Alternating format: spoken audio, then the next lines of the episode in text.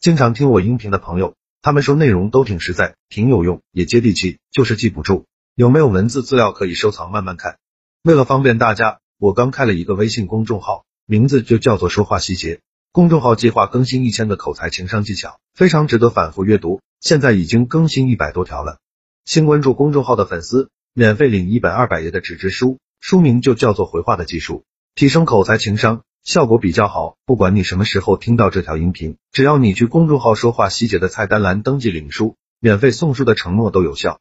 回到今天的话题，如何跟领导相处？说话一，一个人老说我坏话，我啊豁出去了，天天说他好话，半年后他不说我坏话了，开始找我喝酒聊天扯淡。同事之间不要有啥感情色彩，性情中人，不要步入仕途，不要跟同事做朋友。更不要和同事合伙做生意，也不要跟同事谈婚论嫁，这都是职场大忌。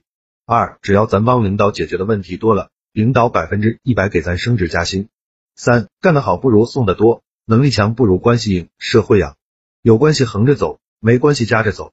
四，职场上没关系没实力的时候，脾气就是绊脚石；有关系有实力了，咱的脾气就变成了个性，谁不是看人下菜碟呀？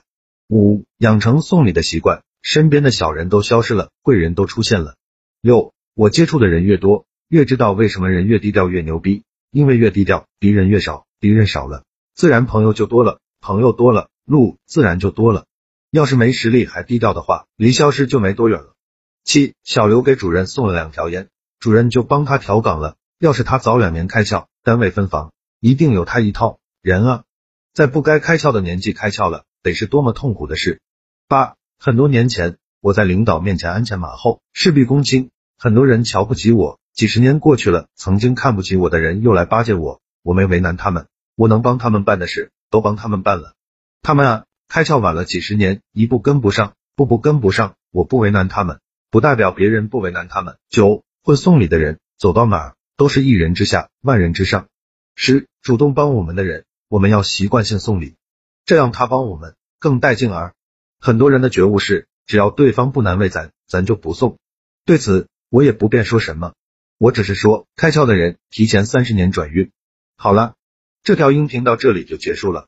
想看文字版的文章，去我公众号说话细节就可以慢慢看了。记得免费领一本纸质书，二百页，很划算，肯定能让你短时间内快速提升自己的口才和情商。现在马上去关注就对了。